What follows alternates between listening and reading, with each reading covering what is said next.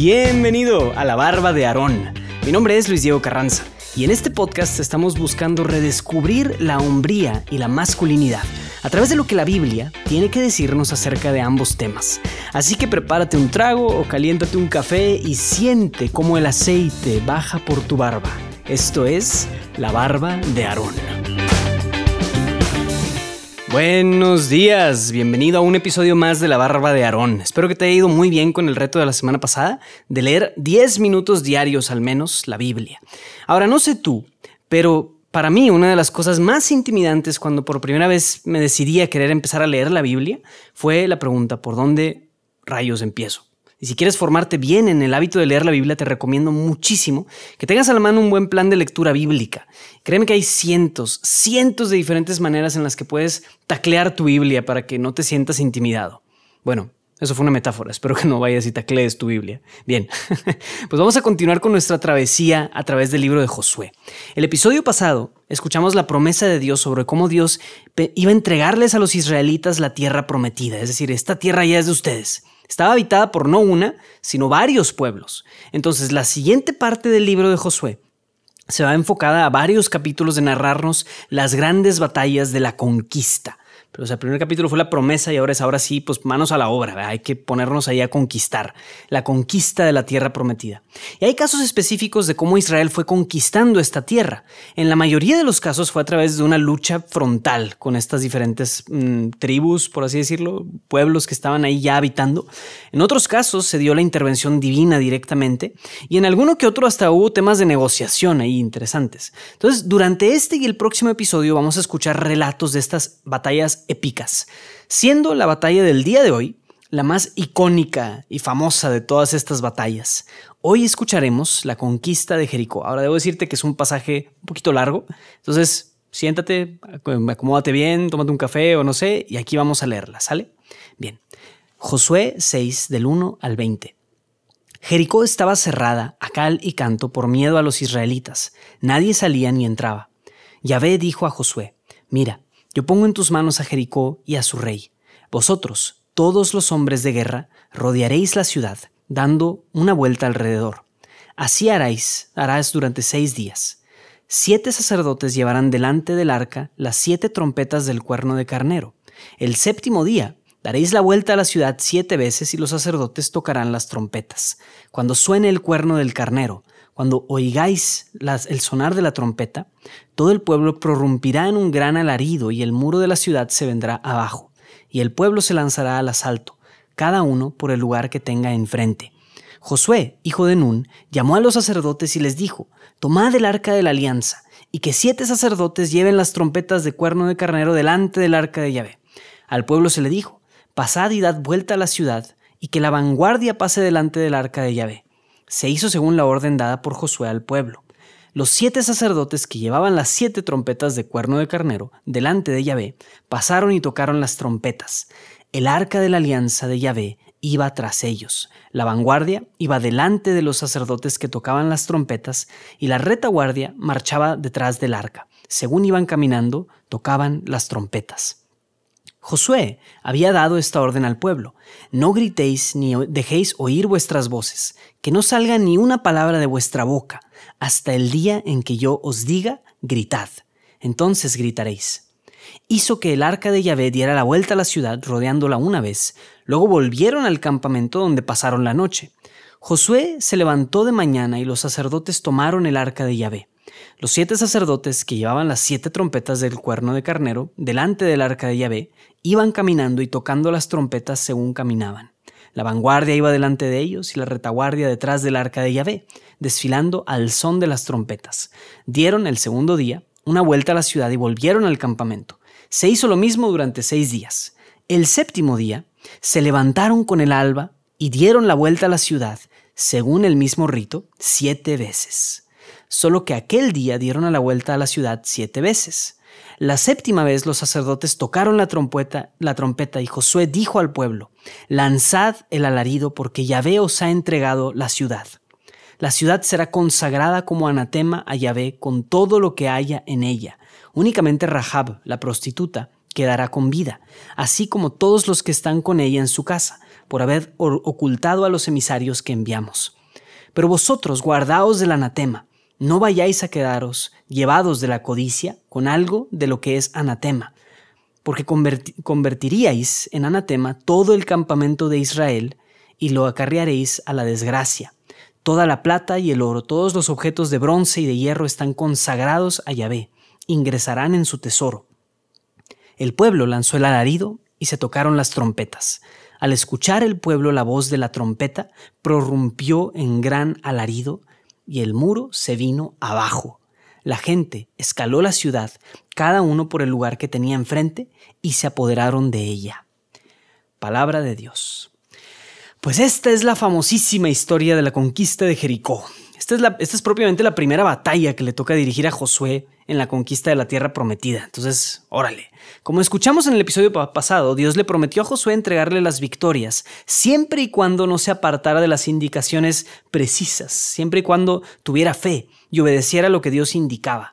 Y en este caso, las indicaciones de Dios fueron bastante específicas y un poco particulares como tácticas de guerra. En vez de, no sé, asediar Jericó con espadas y arcos y bueno, catapultas, no sé si existían propiamente las catapultas en ese entonces, pero pues imagínate que sí. La estrategia más bien consistió en darle un montón de vueltas a la ciudad tocando la trompeta durante siete días. ok. y al séptimo día tocar la trompeta y que el pueblo se pusiera a gritar. O sea, wow, pues suena como más una estrategia de intimidación que de guerra. Y ahora esta es una interpretación muy personal, pero yo pienso que obviamente el número 7 tiene un significado en toda la Biblia, como bien ya sabes, el 7 es el número de la plenitud, de la perfección, evoca entre muchas otras cosas a los siete días que Dios tomó para la creación, y en cada día Dios vio que todo era bueno. Y en este acto de la creación, en Génesis, Dios pronuncia, habla, su voz, pronuncia la creación con su propia palabra. Él dice hágase y las cosas se hacen. Su voz tiene el poder de crear. Ahora, en este bellísimo relato de Josué vemos cierto paralelismo con eso. Los siete días para crear ahora son siete días en los que Dios quiere derrumbar o destruir las murallas de Jericó, quiere volver a crear, por así decirlo, estos pueblos, esta tierra, pero esta vez no a través de ejércitos y no a través de, de su propia acción con elementos sobrenaturales, sino que está siendo siendo que esta es la primera batalla, Dios quiere demostrar su poder para crear, pero también para destruir. Y no a través de una columna de nube como en el Pentateuco, mandando plagas como Egipto, sino que quiere manifestarse, y esto es bien importante, a través de su pueblo. Quiere que el pueblo sea su brazo, sea sus propias manos, quiere traer una nueva creación a través de Israel. Entonces pide que el arca de la alianza, la presencia viva de Dios en este mundo, vaya en el centro del pueblo, rodeada por delante y por detrás. Durante siete días el pueblo va irrumpiendo en la tierra prometida, va como, como entrando poco a poco con el poder de Dios mismo. Dios viene a purificar esta tierra de los pueblos paganos y su idolatría y quiere usar al pueblo de Israel para eso. Y la voz, el grito del pueblo, que es ahora, ahora toma el lugar de la voz misma de Dios. en vez de ser Dios quien habla, es el pueblo quien grita. Dios grita a través de su pueblo. Y delante de él, nada, ningún muro se resiste. Y aquí hay una idea muy importante que quiero que veamos, que el pueblo, y o sea, este es como un punto importante, o sea, apunta en algún lado, haz una nota mental, pero el pueblo tiene mucho poder. Y no estoy hablando de un discurso socialista ni nada por el estilo. Estoy hablando del poder espiritual de un pueblo, más que el poder económico o incluso social. Si un pueblo abraza, abraza, cierta creencia, cierto modo de vivir o ciertas ideas, eso puede tener muchísimas consecuencias para bien o para mal ese pueblo va a tener influencia sobre sus habitantes y ahora, que, ah, y ahora a todos los que pertenecen al pueblo. Va a manifestar una, una misma, de manera unísona, esas creencias, esas ideas. Entonces un pueblo, una ciudad, una ciudad, incluso una nación que se comporta de cierta manera tiene el poder de construir murallas o también de derribar las murallas. Quieras o no, perteneces a un pueblo. Desde la iglesia, que es el pueblo de Dios, hasta el pueblo físico y cívico donde estás ubicado. Estamos inmersos en un ambiente social en el que no podemos ser indiferentes, en el que no podemos no influir o no ser influidos. O tomamos un lugar activo en participar de nuestra comunidad, de nuestra sociedad, o nos volvemos fríos e indiferentes, que ese es un veneno peligrosísimo. Dios puede usar nuestra participación en un pueblo, tanto en la iglesia como en nuestro país, para derrumbar murallas y puede manifestar actos de gran heroísmo, incluso de santidad, a través de nosotros. Entonces Dios no le pidió a Josué, por ejemplo, ve y marcha tú solito alrededor de esta ciudad siete días, que en otros momentos Dios actúa en personas solas, como Elías o como Moisés o muchas personas solas, ellos solitos. Dios no le dijo a Josué, ve tú y conquista la tierra con tu propia espada, como pudo haberlo hecho con Sansón, que derrotó a un montón de filisteos él solito. Entonces, aunque Josué fue un caudillo y un líder del pueblo, la conquista era del pueblo. Era todos juntos necesitamos conquistar esto. Era, no era un esfuerzo de un solo hombre, sino que era la unión de cada uno de los integrantes de Israel lo que pudo hacer que esas murallas se cayeran. Ese es el poder espiritual de un pueblo. Dios quiere traer una nueva creación a través del pueblo como, como conjunto. Entonces, bien, espero que todas estas ideas te dejen pensando al menos un poquito en que tú puedes involucrarte en tu pueblo, entre comillas. Dígase tal cual tu participación ciudadana, pero también en tu iglesia, en tu parroquia, en tu familia, con tu párroco, en tu colonia, en tu grupo, etc. Necesitamos como hombres involucrarnos y ser parte activa de un pueblo. Y esto es bien importante en el carácter masculino. Pues el reto que de hoy va precisamente para el aspecto social. Ya ves que trabajamos diferentes áreas. Una de ellas es el aspecto social, que tiene que ver con nuestras relaciones comunitarias. Ahora, como hombres necesitamos de alguna manera u otra injertarnos en una comunidad.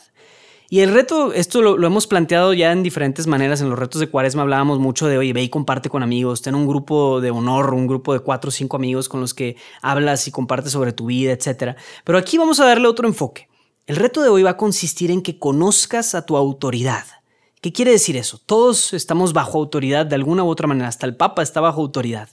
Entonces busca a alguien que esté encima de ti. De nuevo, entre comillas, encima de ti, y entrevístalo. O platica con él. O sea, entrevistar es a lo mejor algo muy formal, pero platica 15 minutos, 5 minutos con él. Alguien que esté encima de ti puede significar varias cosas. Puede ser tu jefe de trabajo, algo tan, tan así claro como eso. Puede ser tu párroco, puede ser tu coordinador de grupo, tu diputado local, o puede ser tu, tu policía, un policía, o incluso, ¿por qué no? Tu papá, sí, tu papá. Busca una autoridad y platica con ellos. Conócelo personalmente y, y pregúntale qué le interesa. O sea, ¿qué está buscando en su posición? ¿Qué, qué, es lo que, ¿Qué es lo que busca? ¿Qué muros? ¿Cuáles son los muros que él quiere derribar?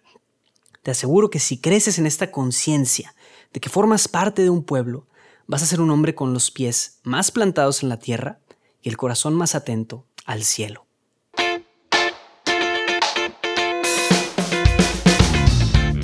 Bien, pues espero que hayas disfrutado de este episodio de La Barba de Aarón. Si tienes alguna inquietud o alguna sugerencia para mejorar el podcast, no dudes en escribirme a luisdiego.juandiegonetwork.com. Sigue el perfil de Instagram buscando La Barba de Aarón o el podcast Barbudo, ese es el código del perfil, y ahí estaré interactuando directamente acerca de los episodios. Este podcast es patrocinado y producido por Juan Diego Network, así que síguenos en nuestras redes sociales y chécate el resto de nuestro contenido. No olvides suscribirte al show desde tu plataforma favorita de podcast para que no te pierdas ningún episodio. Y obvio, comparte con al menos una persona a quien crees que esto le pudiera servir. Eso sería una grandiosísima ayuda. Nos vemos hasta la próxima.